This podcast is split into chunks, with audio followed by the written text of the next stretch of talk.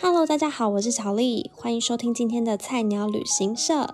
菜鸟旅行社是一个关于旅行的频道，提供给你不只是旅行，也让你更了解旅行业的生态、观光旅游的大小事。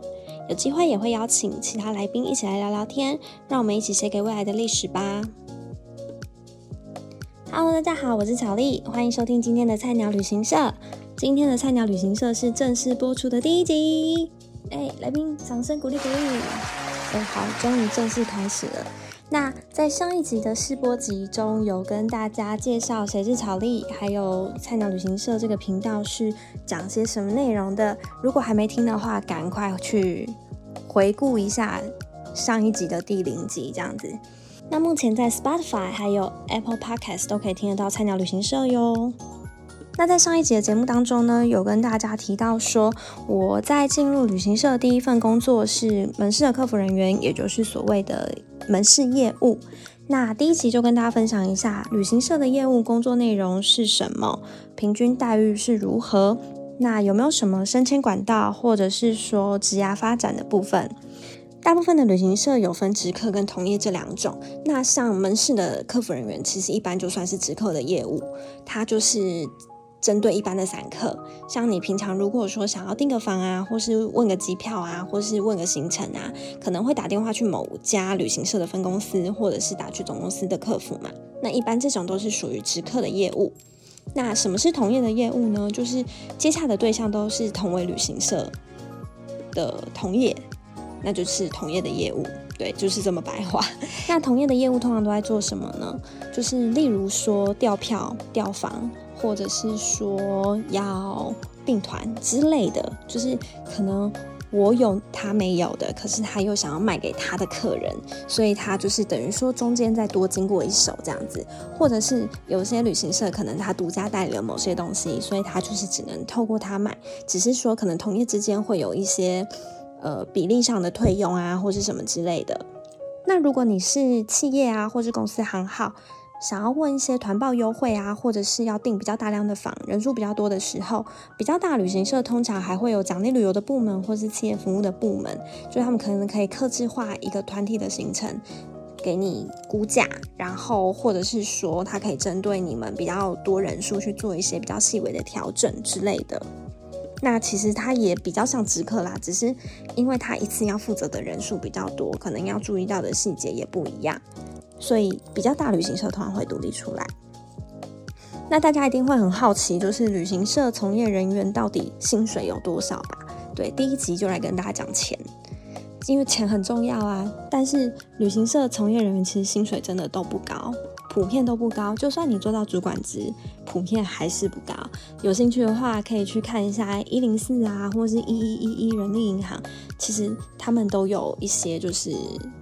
职务上的预估嘛，就是他的那个叫什么，就是月薪预测或是什么之类的。好，反正我就帮大家查了一下，就是 O P 跟旅行社人员他是写在一起的，他并没有特别独立出来一个叫做旅行社的业务薪资水准这样子。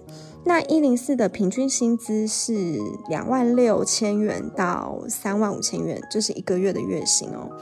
那一一一一人力银行平均的薪资是两万五千六百到三万五千五百，那其实有将近一万块的差距，但是嗯，实际上来说，以业务来讲，就先不管 OP 哦，OP 的通常奖金比较低，就是薪水比较固定。先讲业务，业务大家都知道就是靠奖金嘛。那可是，一般旅行社通常会有两种啦，要么就是低底薪，然后用毛利去算你的奖金。或者是高底薪，但是奖金的门槛可能比较不一样。那每个公司的薪资结构一定有好有坏，不会说哪一家公司特别爽，或是哪一家特别呃特别差，应该是有啦。但是好像没有听过，就是哪一家的薪水真的是领到很开心，就是都不想走的那种。一定是半年改一次啊，一年改一次啊，然后越领越少这样子。那我之前我们旅行社属于的是比较。高底薪算是高底薪，因为至少没有达成也不会倒扣，然后奖金也还 OK。那当然，全台湾的门市平均下来，我所在的门市算是业绩就是前三名的，所以也有可能是因为这样子，所以领的还不错。但是其他旅行社可能就不一定了，大概薪资水准就是在两万六到三万五之间。那这个是呃平均应该是大学学历的部分。如果说研究所可能就再多一点点，然后如果是专科或是高中可能再少一点点，但也有可能是都一样，没有差太多。像我之前就听过我一个前同事，就是他在前一家旅行社是做科技厂的那种驻场人员，底薪只有两万四哦，然后没有达标还要倒扣，所以我觉得还蛮惨的。就是呃，当然合理的目标是必须的，但是你也不知道他到底是不是有付出多少努力，或者是怎么样的，然后没有达标就要倒扣，我是觉得有点过分。当然，如果哪一天我当老板了，我可能想法不一样。但是反正我现在受薪阶级，我就是觉得这样子老板不行，太小气了。对，反正呃，我就还觉得我们公司还不错啦，就是呃，薪资加上奖金之后都有超过刚刚前面讲的这个水准。但是那个是奖金嘛，就是每个月大小月不一定嘛，当然也是有淡旺季，但是就是平均应该都有将近四万，或是。旺季的时候，可能还可以超过四万以上。其实当年一个大学新鲜人来说啊，能够达到薪资四万这个水平，真的是连我都佩服我自己。当然，我们也付出相当程度的努力。我前面有提到嘛，就是我们那个门市的业绩其实是全台前三名，然后我们有一个非常严厉又非常厉害的主管在带领我们，所以当年我们也真的很忙，就是忙到没时间吃饭，几乎就是早上一餐。然后晚上下班后一餐，那我们主管 都笑说他是吃订单就会饱了，就是他他都不会饿，他就是只要有单进来他就很开心，就是可以疯狂工作那种。当然就是那几年也是身体比较差，真的很忙很累，然后胃很痛，但是又很快把自己的学贷还完，又觉得这个果实是很甜美的。但当然还是看自己取舍啦。如果说你是喜欢稳定，就是想要每天就是朝九晚五的话，那内勤的工作就也许比较适合。对，但是如果是门市的业务的话，你也知道，就是如果客人有什么问题，他可能就会第一时间想要扣你，然后想要你帮他处理或什么的，就是真的，你还是要付出一定的辛劳这样子。至于升迁管道，就是未来的发展，其实业务业务就是那样子嘛。就是一直卖东西，然后靠奖金过活。那看你追求的是什么。如果是以业务的发展，当然就是可能是业务主管，就这样，仅此而已。你知道台湾奥克很多嘛？就是被奥克弄得很烦啊，然后或是很腻了，觉得一直在做差不多的事情的话，那可能就是看你们公司。有没有就是内部转调机会啊，或者是其他的职务，让你可以去其他部门试试看？对，那不然的话，其实发展我觉得是还蛮狭隘的。如果没记错的话，其实我觉得旅行社的流动率也是算高的。当年我跟我同一批进来的人，差不多就是在一两年就是全部走光，就是只剩下大概三四个人，那一批大概有十几个人。可是可能还是要看啦，因为也许就真的不习惯那个环境啊。可能每个行业是差不多这样啦。那能够做下去，那大概五年八年，他这辈子大概就是都不会离开旅行业了，也是大有人在。对啊。那最近的疫情啊，其实到今天已经五十九天没有本土病例了。那所以交通部在六月七号就是。满四个周期五十六天的时候，就已经决定大众运输解封这件事情。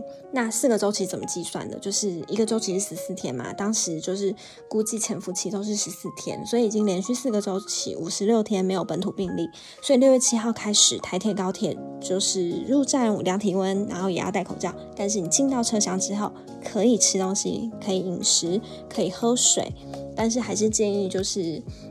吃完东西就是再把口罩戴起来，保护自己也保护其他人。毕竟你也不知道你身边的陌生人他的旅游史是怎么样的，或者是说他有没有什么样的病史。当然不是说要去采集身边的所有人，就是像一开始肺炎那个时候，大家只要听到有人咳嗽就超紧张的，还记得吗？对，那都是保护自己啦，就是新防疫生活运动。对，那连假期间也恢复，就是可以卖站票，但是。站方要控管人数，就是台铁、高铁，他们必须要去控管，就是实际的打销售出去的站票班次的人数，才不会就是导致车厢塞爆啊或什么之类的，就是没有防疫距离。那国内的航班呢，也恢复就是机上的饮料跟餐点，就是可以饮食。对，那也是建议，就是如果说吃完东西、喝完饮料，就赶快把口罩再戴起来，毕竟还是密闭空间嘛，保护自己也保护其他人。那六月八号就是这个礼拜一，有一个叫做“安心上路”，不是 “安心旅游”，不知道为什么要取这个名字，听起来真的是有点投名状吗？就是对“安心上路”。总共有五大方案。那最近我有写一个懒人包，大家可以去我的部落格看看。主要五大方案呢，其实跟去年的就是扩大暖冬游差不多，差别就是差在今年是不分平假日，它的活动日期是从七月一号开始到十月三十一号。那一样就是有团体旅游的优惠，有自由行的订房补助，然后比较特别就是乐园的部分是。呃，高中以下国民就是免费入园。高中已经离我们很遥远了。